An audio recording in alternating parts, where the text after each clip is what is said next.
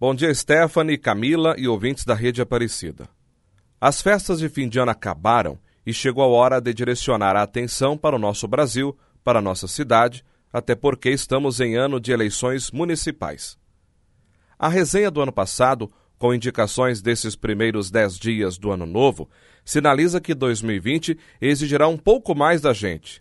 E acredito que temos competência para isso e que será importante para o desenvolvimento integral do ser humano.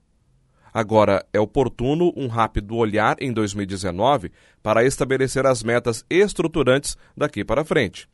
Digo isso pois a Confederação Nacional do Comércio de Bens, Serviços e Turismo realiza a pesquisa de endividamento e inadimplência do consumidor e todo mês apresenta informações que ajudam a analisar o comportamento econômico do brasileiro até mesmo em relação às políticas do governo.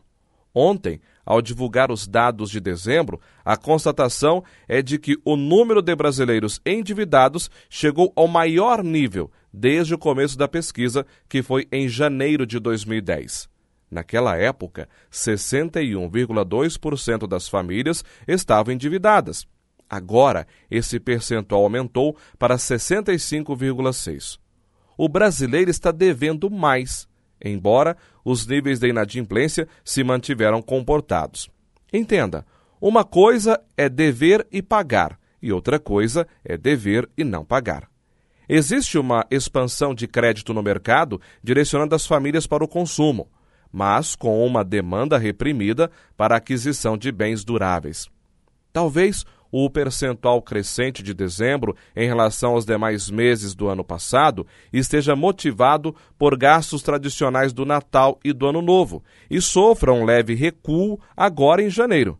Embora uma pesquisa da Confederação Nacional de Dirigentes Logistas e do Serviço de Proteção ao Crédito mostra que apenas 11% dos consumidores brasileiros têm condições de pagar as despesas sazonais deste período, como IPTU, IPVA e material escolar, com os próprios rendimentos, sem que seja necessário fazer uma economia ou reserva financeira ao longo do ano.